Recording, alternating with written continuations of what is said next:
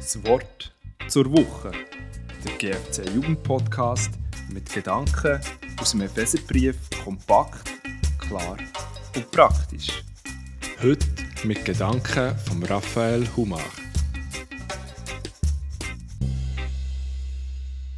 Epheser 1, 18 bis 19.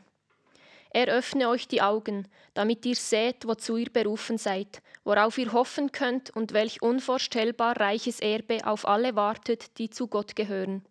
Ihr sollt erfahren, mit welcher unermesslich großen Kraft Gott in uns, den Glaubenden, wirkt. Ist es doch dieselbe gewaltige Kraft, mit der er am Werk war, als er Christus von den Toten auferweckte. Das Gebet von Paulus schließt die Gläubigen von Ephesus wie auch die Gläubigen von heute ein. Wir können den Abschnitt etwa so zusammenfassen. Die Augen der Gläubigen sollen sich öffnen, damit wir verstehen können. Das ist auch schon die Bitte vom König David im Alten Testament. Er hat betet: Öffne mir die Augen, damit ich erkenne, welche Wunder dein Gesetz enthält. Wir brauchen das Licht von Gott, damit wir erkennen, wer wir in Jesus sind und was wir in Jesus haben.